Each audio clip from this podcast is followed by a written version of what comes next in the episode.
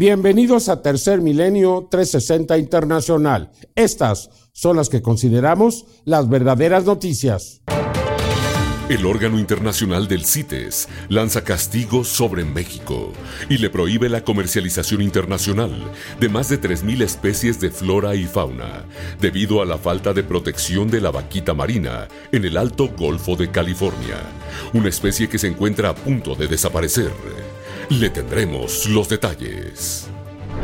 El Organismo Internacional de Energía Atómica de las Naciones Unidas advierte que la planta nuclear de Zaporitia, en Ucrania, sigue en grave riesgo debido a los constantes ataques, un hecho que podría derivar en un auténtico desastre nuclear, peor al de Chernobyl se registra un nuevo tiroteo en una escuela en los Estados Unidos. Se trata del tiroteo número 30 en lo que va de este año 2023. Mientras tanto, al menos 39 personas murieron luego de un incendio en un centro de migrantes en Ciudad Juárez, México. Le tendremos la historia. Lluvias, inundaciones y deslizamientos de tierra destruyen todo a su paso en países sudamericanos, mientras que en Europa la sequía provoca devastadores incendios. Y en noticias del fenómeno ovni, el pasado 23 de marzo en Sunrise, Florida, una cámara de seguridad y un testigo captan el paso de tres luces en formación triangular. Le tendremos los detalles. Mientras tanto, a través de Google Maps es hallada una nueva evidencia de una posible nave de origen no humano en la isla de Bermudas. No se pierdan las evidencias. Así iniciamos con las noticias más relevantes del día, solo aquí, en Tercer Milenio 360 Internacional. Ahora, Tercer Milenio 360 Internacional con Jaime Maussan. Y finalmente sucedió. México ha sido sancionado por su poca participación, por los escasos resultados en la protección de la vaquita marina. La Convención Internacional para la Protección de las Especies en Vías de Extinción, el CITES, ha decidido sancionar a México y evitar que México pueda exportar los productos de más de 3.000 especies de flora y de fauna, lo cual afectará a miles de familias en México. Y todo por no cuidar a la vaquita marina. Los pescadores de San Felipe finalmente lograron que México fuera sancionado. Por tanto tiempo se les pidió, por tanto tiempo se trató de que el gobierno de México participara en una protección más activa y no se pudo lograr. Aquí en Tercer Milenio lo intentamos también. Viajamos a San Felipe, estuvimos ahí, vimos los ataques que sufrían aquellos que trataban de proteger a la vaquita. Vimos a este señor Sunshine Rodríguez lanzar ataques a los medios de comunicación abiertamente, retándonos. ¿No? Ya lo logró Sunshine, ya lo logró lo que usted quería. México ha sido sancionado. ¿Y qué vamos a hacer ahora? Aquí le presento la información. La Secretaría de Convención sobre el Comercio Internacional de Especies Amenazadas de Fauna y Flora Silvestre CITES, por sus siglas en inglés, ordenó suspender de forma inmediata todo el comercio de y con México de cualquier especie, tanto de flora como fauna, debido a que el plan presentado por las autoridades mexicanas para proteger a la vaquita marina no fue adecuado. Con ello, México no podrá exportar ninguna de las más de 3.100 especies que están registradas en el apéndice de las CITES, lo cual afectará severamente a cientos de familias de madereros, pescadores, agricultores y demás profesiones que dependen de la comercialización de estos productos para vivir, dejando una pérdida económica de millones de pesos. Vale la pena destacar que es la primera vez que México es sancionado de esta manera en los 32 años que lleva de pertenecer a las CITES, y que con esta prohibición México se une a una penosa lista negra de las CITES de países que tienen prohibida toda comercialización de sus especies los cuales son Afganistán, Djibouti, Granada, Somalia, Santo Tomé y Príncipe, Libia y Liberia. La CITES ha comunicado que la falta de elementos clave, como plazos claros para la aplicación y consecución de las diferentes etapas del plan, han ocasionado que dicho plan de protección para la vaquita marina que México presentó fuera considerado como no adecuado. Recordemos que la vaquita marina es una de las especies más amenazadas en todo el mundo, tomando en cuenta que en 2022 se estimaba que quedaban entre 7 y 8 ejemplares. De hecho, son los mamíferos más amenazados del planeta. Y es que los pescadores artesanales utilizan las redes de enmalle para capturar camarones, peces, pero sobre todo a la totoaba, la denominada cocaína del mar, donde el kilogramo de su buche o vejiga natatoria llega a cotizarse en hasta un millón de pesos en el mercado negro de China. Pero las redes que emplean para pescar a estos peces también pueden atrapar y ahogar a la vaquita marina. Los científicos destacaron que la única forma de ayudar a salvar a la vaquita es evitar que se coloquen redes de enmalle en el área donde se encuentran estas pequeñas marsopas. Sin embargo, desafortunadamente las autoridades mexicanas no han sabido proteger a esta emblemática especie y por consiguiente, México ha sido sancionado de manera ejemplar. El gobierno mexicano ha reiterado su disposición para revertir esta sanción lo antes posible, por lo que ya han mandado una delegación a Ginebra, Suiza, para revisar recomendaciones de las CITES. Por lo pronto, las sanciones comerciales ya se aplican desde la primera hora del 27 de marzo, afectando a miles de personas y especies de flora y fauna, pero también dejando desamparada a la vaquita marina. Seguiremos informando para Tercer Milenio 360 Internacional.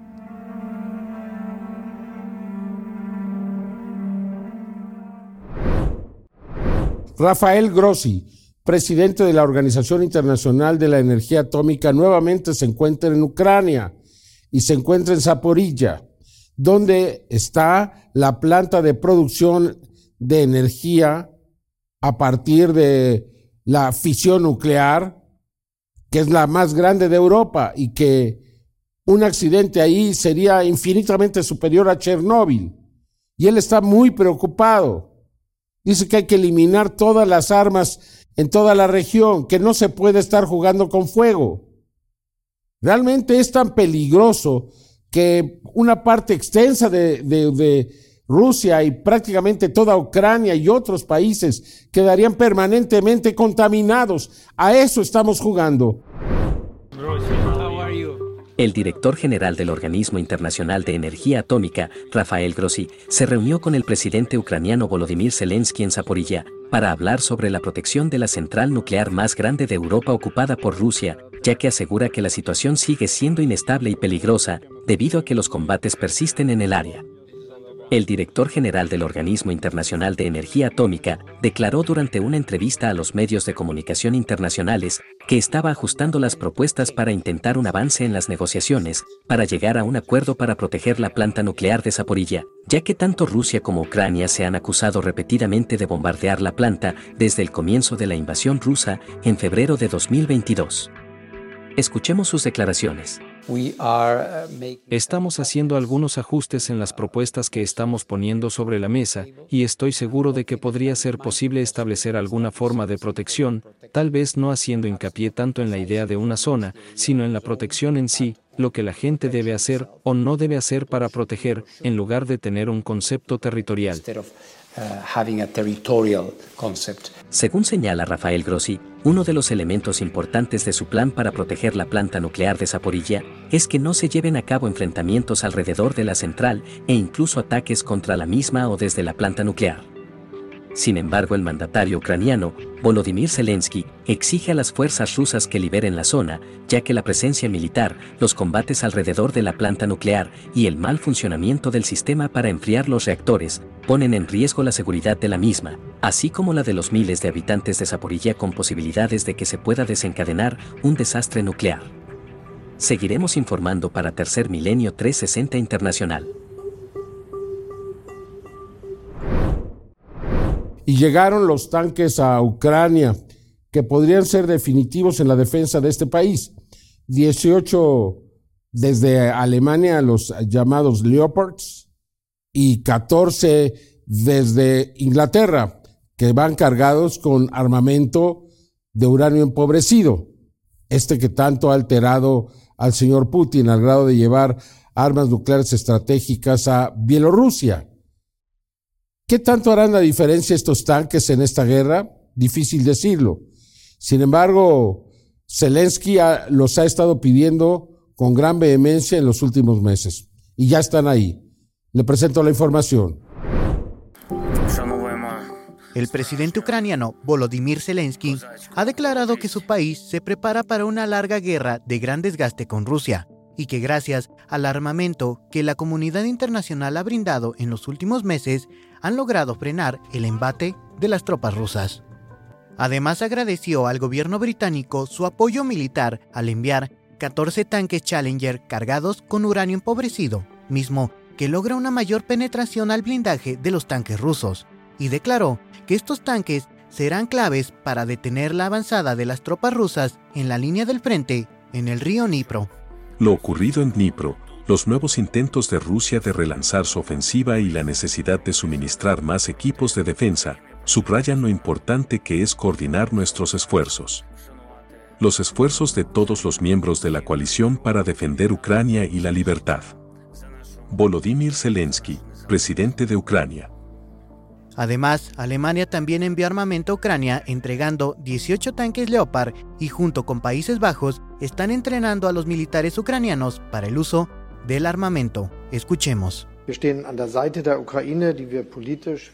Apoyamos a Ucrania política y financieramente, pero también con entregas de armas y especialmente con el entrenamiento militar que ambos países brindan.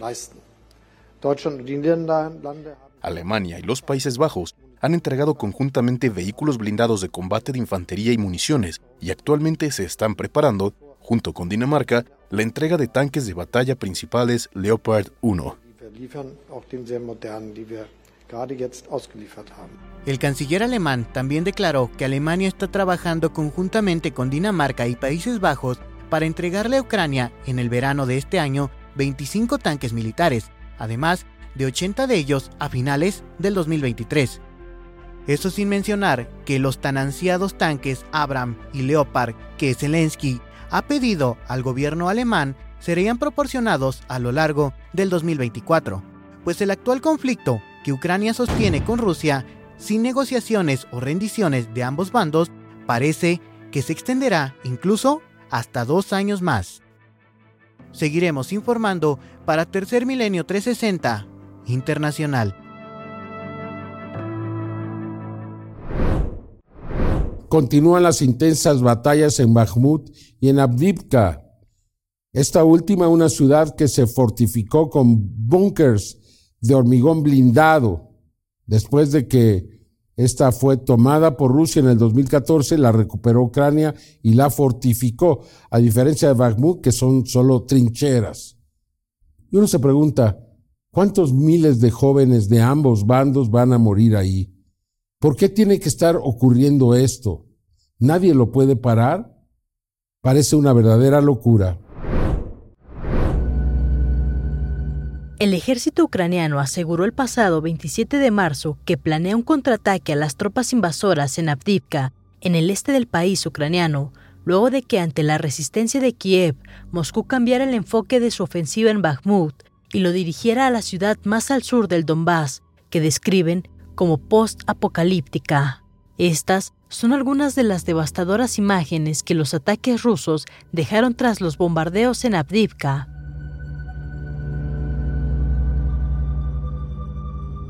La nueva ciudad a la que se dirigirían los esfuerzos se encuentra bajo ruinas y solo quedan alrededor de 2.000 personas de una población que era de 30.000 personas antes de que el presidente ruso ordenara la guerra el pasado 24 de febrero de 2022. Mientras tanto en Bakhmut, el ejército ucraniano continúa defendiendo el territorio de los intensos ataques rusos y estas imágenes publicadas por soldados ucranianos desde drones solo demuestran la sangre fría por parte de los rusos al destruir sin consideración el territorio ucraniano.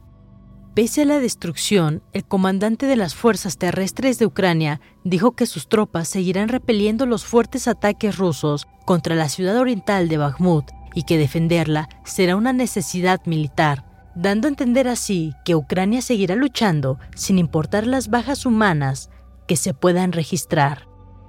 Seguiremos informando para Tercer Milenio 360 Internacional.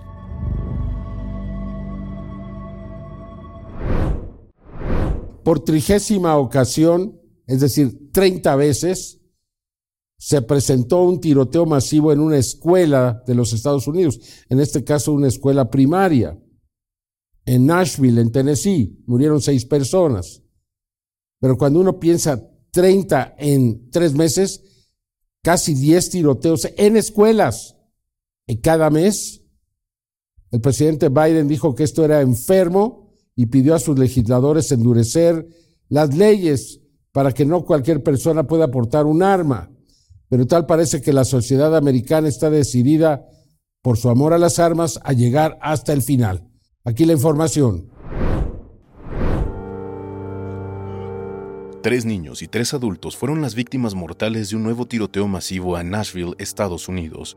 De acuerdo a la policía de Nashville, sus agentes llegaron al lugar de los hechos, la escuela privada católica Covenant, en donde abatieron a Audrey Hale, una persona transgénero de 28 años que importaba dos rifles de asalto y una pistola, además de un manifiesto y un mapa donde detallaba cómo iba a realizar el ataque.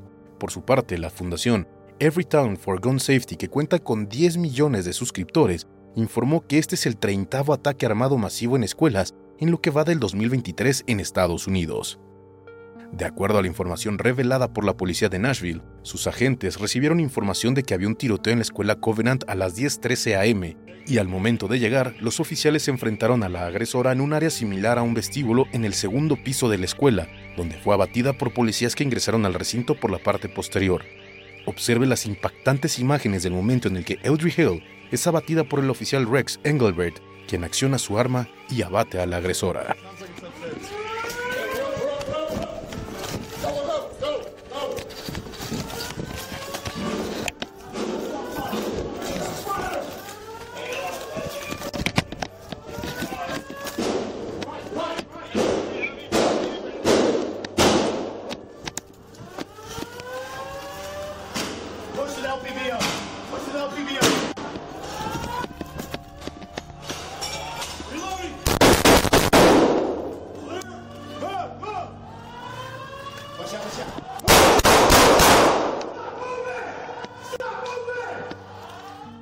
Tras los hechos, el presidente de Estados Unidos, Joe Biden, lamentó lo ocurrido en una conferencia de prensa durante la cual volvió a pedir a los legisladores que endurezcan las leyes de armas en Estados Unidos.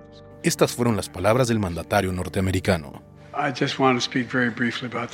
Solo quiero hablar muy brevemente sobre el tiroteo en la escuela en Nashville, Tennessee. Sabes, Ben y yo hemos estado haciendo esto durante toda nuestra carrera. Parece, y es solo que es enfermizo, ¿sabes? Todavía estamos reuniendo los hechos de lo que pasó y por qué. Y sabemos que a partir de ahora hay una cantidad de personas que no lo lograrán, incluidos los niños.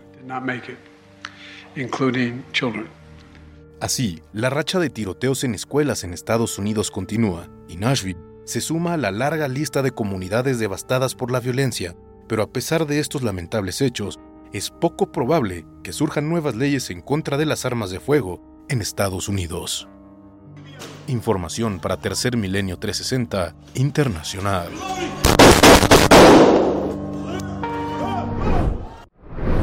Una verdadera tragedia ocurrió en un centro de detención de refugiados de inmigrantes de Centroamérica en Ciudad Juárez. Al menos murieron 39 personas y esto muy posiblemente porque decidieron quemar los colchones a manera de protesta cuando se les informó que iban a ser deportados a Guatemala, su país de origen. Y esto pues no lo quisieron y desafortunadamente fue peor. 39 de ellos murieron. ¿Por qué las tragedias siempre persiguen a estas personas que tanto necesitan de apoyo y de ayuda? La información. Al menos 39 personas perdieron la vida luego de que estallara un incendio en un centro migrante ubicado en Ciudad Juárez, México. Así lo informó el Instituto Nacional de Migración de nuestro país, aunque las autoridades mexicanas continúan investigando el origen de este incendio, que ha sido uno de los más mortíferos de los últimos años. Hasta ahora, se sabe que el fuego pudo comenzar cuando algunos migrantes quemaron los colchones donde dormían a modo de protesta. Escuchemos la versión oficial de los hechos hasta ahora en voz del presidente de México, Andrés Manuel López Obrador. Esto tuvo que ver con eh, una protesta que ellos eh, iniciaron a partir, suponemos, de que eh, se enteraron de que iban a ser deportados, movilizados y como protesta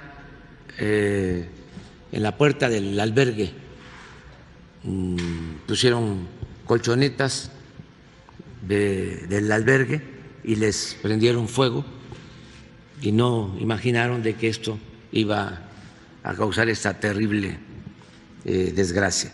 Al menos 68 hombres deportados esperaban en el área del centro de migrantes que fue incendiada, la mayoría de ellos pertenecientes a Guatemala, de los cuales al menos 39 perdieron la vida y otros 29 resultaron con quemaduras graves. Ante esta catástrofe, decenas de personas aún esperan noticias de sus familiares que han sido ingresados al centro migrante de Ciudad Juárez, aún sin respuesta de si están con vida, fallecieron en el incendio o si podrán verlos antes de que sean deportados a sus países de origen. Escuchemos a Emilio José, un migrante de Venezuela, que todavía espera noticias sobre sus familiares. Uno quiere saber porque uno se preocupa por la familia y uno va a saber qué va a pasar con ellos, qué le van a hacer, los van a devolver. Y nada, incluso antes de que pasara el incendio y todo eso, tú preguntabas y nadie te daba información. Y uno se preocupa porque es su familia, ¿sí me entiendes? Y por más que, que, nos vean así como ilegales o indocumentados, somos seres humanos también que sentimos. Mira lo que pasó, creo que hay, no hay personas que están heridas ahí, que sufrieron consecuencias con lo que pasó.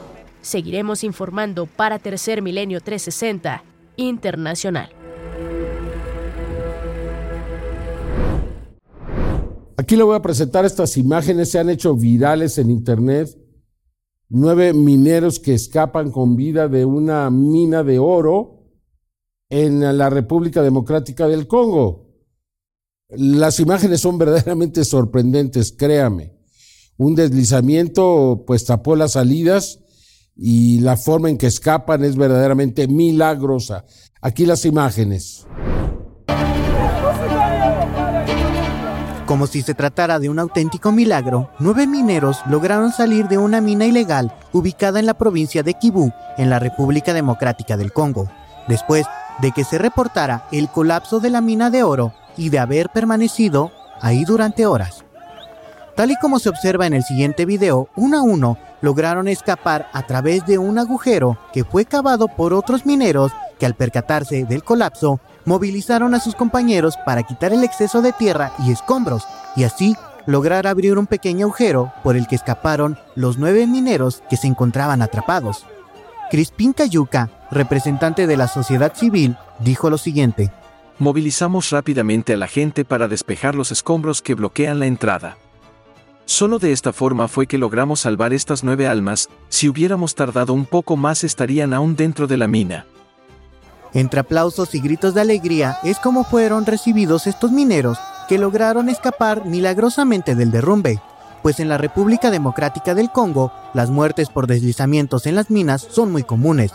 Tan solo a principios del mes de marzo se reportó la muerte de dos mineros y en el 2020 se reportó el número más letal de muertes en los últimos tres años, pues 50 personas que quedaron atrapadas después del colapso de una mina de oro fueron reportadas como muertas. Además, en la República Democrática del Congo, la explotación ilegal de las minas tiene a los mineros trabajando largas jornadas bajo condiciones de seguridad verdaderamente deplorables, arriesgando su vida a cada instante. Información para Tercer Milenio 360 Internacional. Intensas lluvias continúan golpeando a algunos países de Sudamérica como a Bolivia y Ecuador. Las imágenes de estos deslaves y, e inundaciones son más que evidentes. Está lloviendo en demasía y luego vienen sequías también muy profundas. Aquí le presento pues eh, lo que está sucediendo en Sudamérica y desde luego pues eh, tratar de recordar que somos pueblos hermanos. Al menos 16 personas murieron tras un deslizamiento de tierra en el sur de Ecuador, provocado por las intensas lluvias que se han registrado en el país desde el mes de enero. El deslizamiento se produjo el domingo por la noche en Alausí, en la provincia de Chimborazo, y afectó a más de 500 habitantes, así como cientos de hogares que fueron sepultados por el lodo. Escuchemos a Ángel y Surieta, víctima de esta tragedia. Yo que me, acuesto cuando vino como un temblor durísimo, sacudió durísimo la casa. Y, cuando ya oí un, un tremendo sonido, Dije, ya se desploma el, el cerro. Las fuertes lluvias han destruido carreteras, puentes e infraestructuras en todo Ecuador y tras el reciente desprendimiento masivo de tierra, las autoridades, rescatistas y civiles continúan buscando a decenas de personas desaparecidas. Dario Herrera, ministro de Transporte del Sur de Ecuador, declaró. Eh, estamos parados aquí sobre 20 metros de material pétreo que cubre un estadio. Aquí abajo existe o existía un estadio. No, podemos cuantificar qué cantidad de material ha bajado hasta ahora, preliminar, lo que tenemos ahora aquí, pero eh, definitivamente una, una gran tragedia aquí para nuestros hermanos Alausí. Por otra parte, un video grabado por drones capturó a inicios de esta semana la magnitud de la devastación de las inundaciones en Bolivia después de que el río Acre se desbordara a causa de una lluvia torrencial. La ciudad de Cobija, en el departamento de Pando, fue una de las zonas más afectadas, con calles residenciales convertidas en ríos. Según los informes más recientes, al momento no se han registrado víctimas mortales en Bolivia tras la devastadora inundación, sin embargo decenas de hogares han quedado sumergidos bajo el agua y más de 300 personas han sido trasladadas a refugios. Seguiremos informando para Tercer Milenio 360 Internacional. En España continúa la sequía, continúan los incendios y continúa el calor. Se han consumido ya 4.000 hectáreas de bosques y pastizales en España, más de 1.500 personas han sido evacuadas y los incendios no tienen para cuándo detenerse. Ahora le tocó a España, como ha ocurrido ya en muchos lugares del mundo.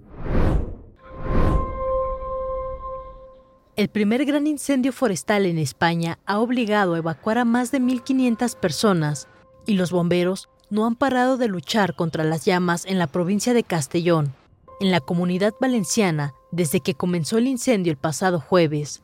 Este fuego ha arrasado ya más de 4.000 hectáreas de terreno, lo cual significa una devastación para la naturaleza. Esta es una declaración hecha por una residente de Castellón. Miedo de las casas no hay. Lo que hay miedo es que se destroce todo el entorno natural. Asimismo, una veintena de medios aéreos se han sumado al amanecer a los 500 efectivos terrestres que durante la noche se han centrado en atajar el salto del fuego hacia Montán, Montanejos y Fuente la Reina, provocado por un cambio de viento que de momento ha dejado a salvo la zona más próxima al paraje natural de Sierra de Espadán, y hasta el momento no hay previsión de que los desalojados regresen a sus casas todavía, ya que según ha explicado la consejera de Interior, Justicia y Administración Pública de Valenciana, Gabriela Bravo, no es seguro, ya que el principal enemigo ha sido la meteorología, la cual no ha ayudado nada debido a la falta de humedad, lo cual provocó que incluso el viento se vuelva irrespirable, causando el confinamiento de Caudiel. Este fue el llamado del alcalde de Caudiel a la población para avisarles que permanecieran dentro de sus hogares. Atención, atención. Se recuerda a los vecinos de Caudiel que ha sido confinada. El cambio climático y el daño que el ser humano ha causado a la Tierra cada vez es más evidente. Prueba de ello es que los desastres naturales cada vez son más frecuentes y más agresivos, y si no hacemos algo por nuestro planeta, por nuestro hogar llamado Tierra, pronto el ser humano también se convertirá en una especie en peligro de extinción. Información para Tercer Milenio 360 Internacional.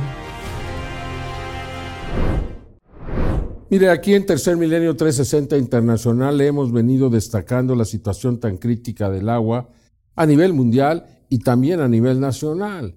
Estamos por vivir una situación extrema por falta de agua, especialmente en la Ciudad de México. Imagine usted, una ciudad de que entre 10 y 20 millones de personas sin agua, piénselo, no va a ser nada agradable.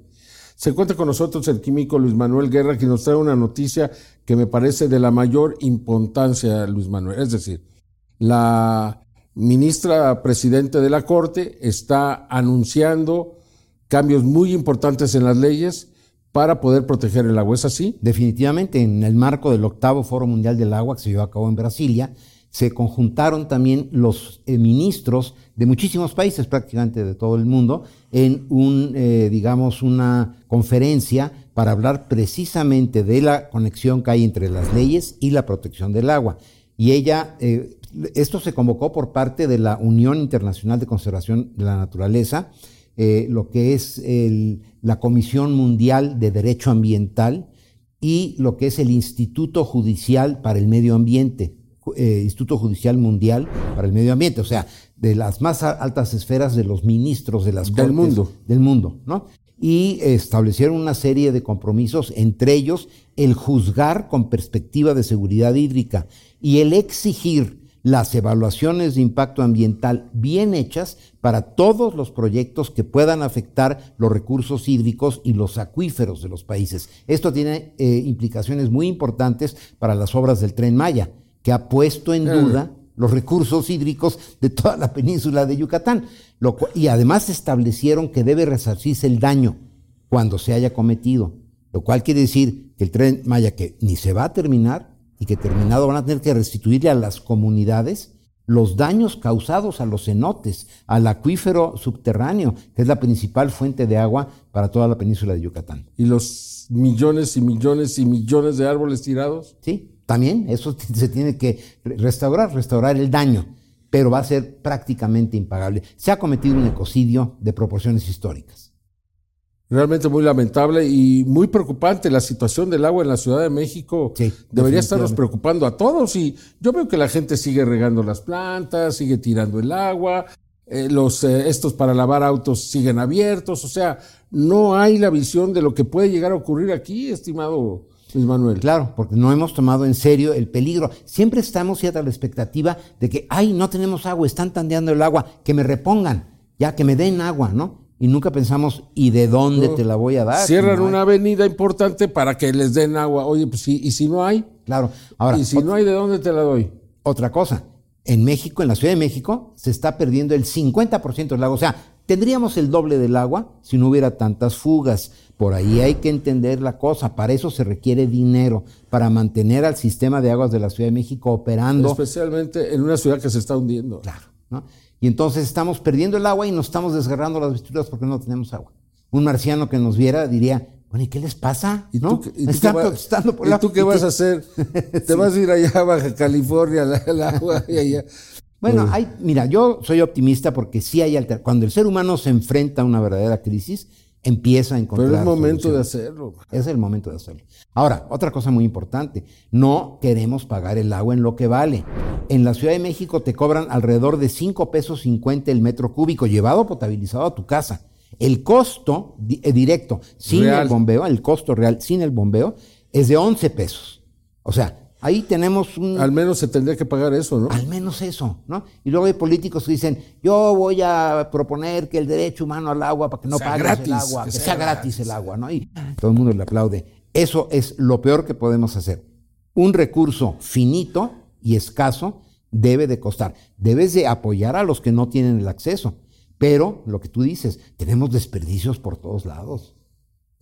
Es triste, pero bueno, creo que hasta que nos topemos con una situación así vamos a Cosas muy sencillitas. ¿Por qué no lavamos todos los trastos del desayuno, de la comida y de la cena en una sola bandeja con agua jabonosa? Todos ahí los acateamos. Y luego los enjuagamos en otra bandeja con agua limpia. Ahorraríamos 40 litros por cada desayuno de 4 millones de hogares. Estamos hablando de 160 millones de litros diarios que nos ahorraríamos. Qué cosa. Además no se protege a los bosques. Es, es otra cosa aparte que me gustaría mucho que habláramos. Claro que sí. Y nosotros seguimos aquí en Tercer Milenio 360 Internacional. Ahora puedes escuchar Tercer Milenio 360 con Jaime Maussan en Spotify, Apple y Amazon.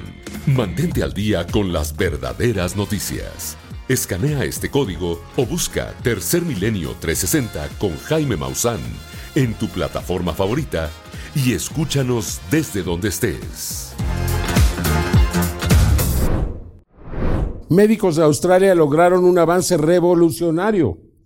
Lograron generar o realizar una impresión 3D con células vivas después de realizar con un aparato muy especial algún tipo de intervención quirúrgica, extraer un miembro, un tumor, se puede reparar la zona afectada con células vivas. Esto es de ciencia ficción del siglo XXI y más allá.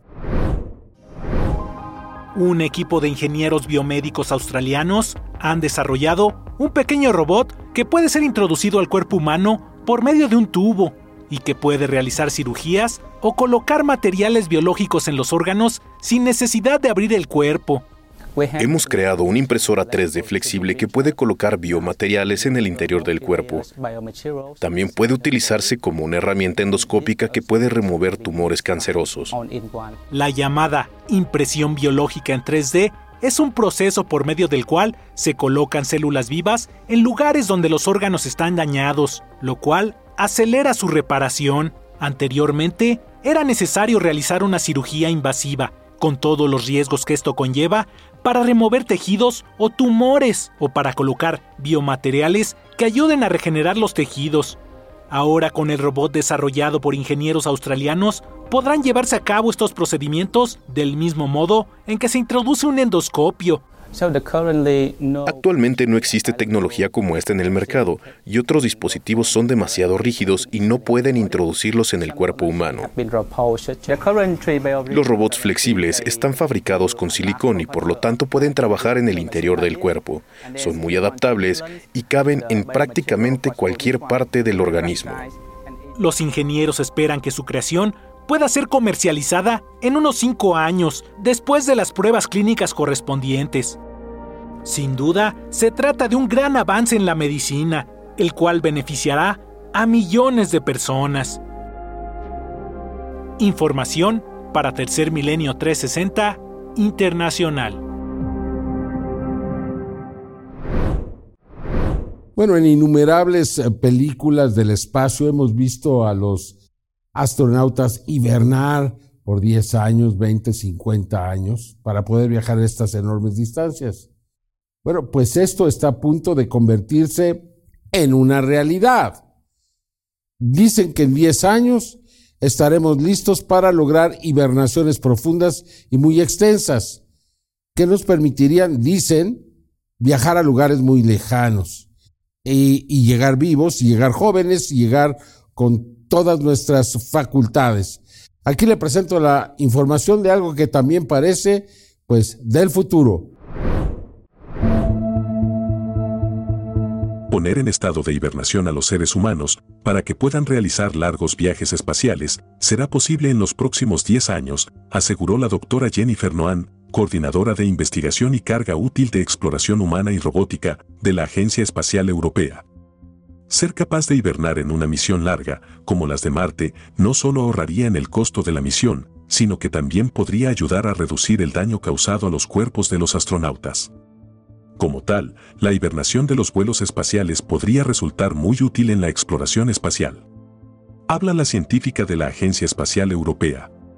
Si alguna vez has visto una película de ciencia ficción, probablemente ya sepas cómo podría funcionar los humanos entran en hibernación en los vuelos espaciales, ahorrando en costos de comida y otras cosas, mientras que la inteligencia artificial controla la nave. Además de ayudar a ahorrar costos de alimentos y ayudar a aliviar el aburrimiento en largas misiones espaciales, la hibernación inducida en humanos también podría ayudar con la pérdida ósea que experimentan los astronautas después de largos periodos en microgravedad. Abordar esa preocupación es una prioridad para muchos, antes de que se pueda llevar a cabo cualquier misión en el espacio profundo. La doctora Noan aseguró que todavía hay que ajustar muchas cosas antes de que se pruebe la hibernación de los vuelos espaciales en humanos. Sin embargo, indicó que 10 años no es una línea de tiempo poco realista. Como tal, podríamos demostrar si es confiable para los humanos y añadió que ya se ha visto cierto éxito con experimentos en animales no hibernantes.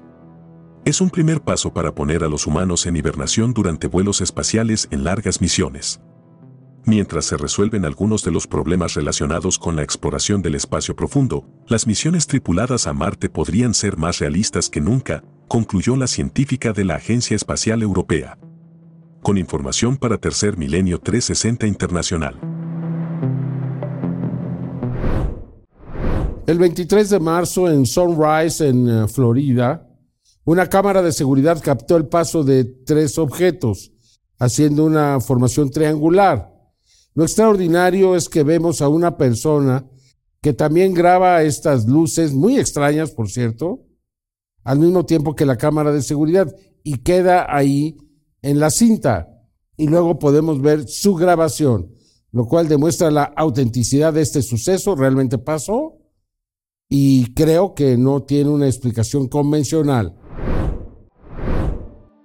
Esta extraordinaria grabación fue obtenida el 23 de marzo del 2023, en la localidad de Sunrise, en la Florida, en los Estados Unidos, cerca del área de Palm Beach.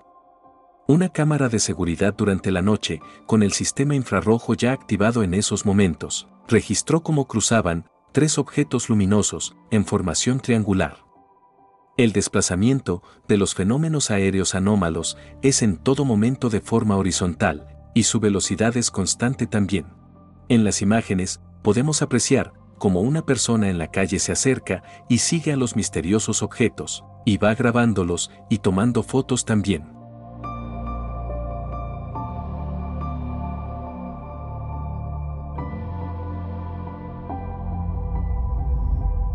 Estas son sus imágenes. En la toma que realizó desde ese punto, podemos apreciar en color, las características de los objetos en formación. Emiten una luz de color naranja y se mantienen realizando en todo momento, lo que parece ser una formación triangular.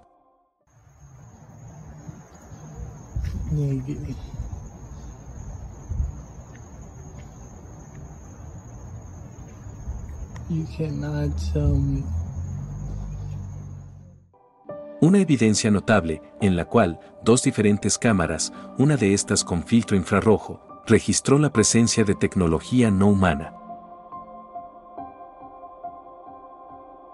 El día 9 de noviembre del 2021, algo similar ocurrió en la localidad de St. Albans, en el Reino Unido.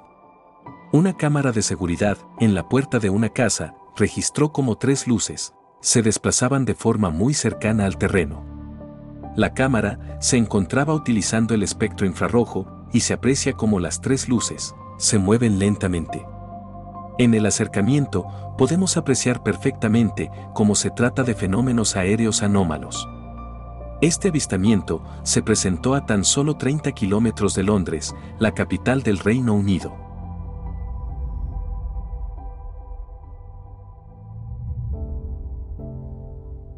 El día 2 de noviembre del año 2021, tres objetos luminosos en formación triangular se presentaron en la periferia de la ciudad de Roma en Italia.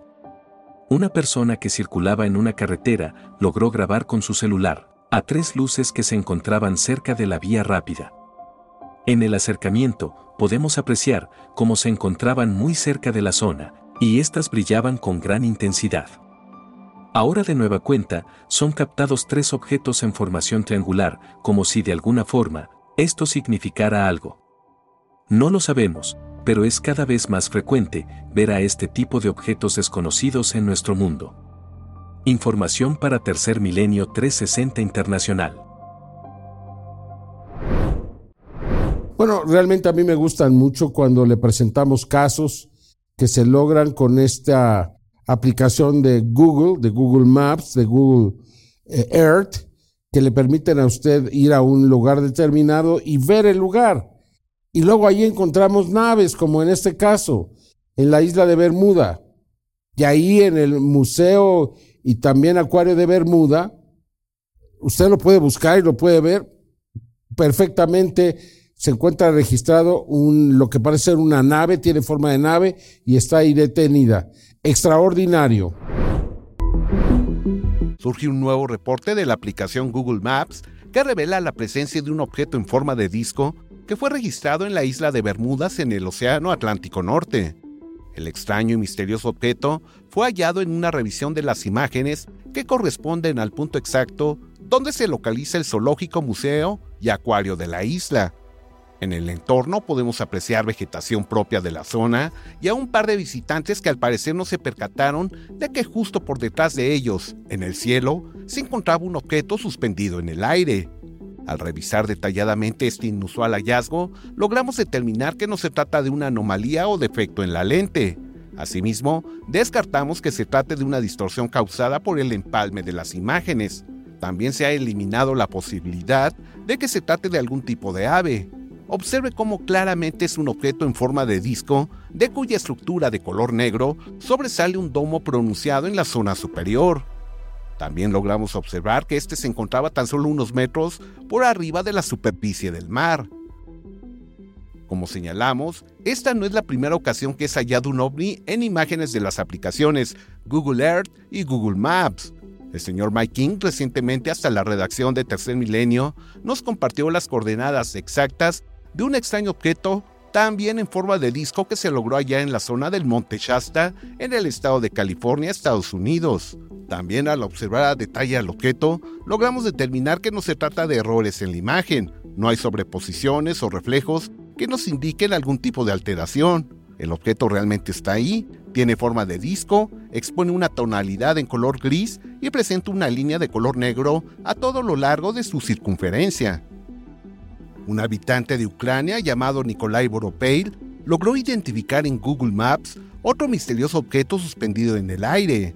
El ovni fue hallado por el joven mientras exploraba los suburbios de la localidad de Gostomul, al sur de la capital, en Kiev. Lo que más llamó la atención de este descubrimiento es que el objeto estaría sobrevolando muy cerca del aeropuerto Antonov. Sus características son muy similares al registrado en la isla de Bermudas, ya que se trataría de otro objeto en forma de disco de color negro. Observen el comparativo. Ambos exponen grandes similitudes. Seguramente que en estas aplicaciones se continuarán hallando más de esos sorprendentes descubrimientos, que nos revelan una vez más que la presencia de esta tecnología no humana se encuentra en todas partes. Información para Tercer Milenio 360 Internacional. Muchas gracias por acompañarnos. Yo lo espero en la siguiente emisión de Tercer Milenio 360 Internacional. Hasta entonces.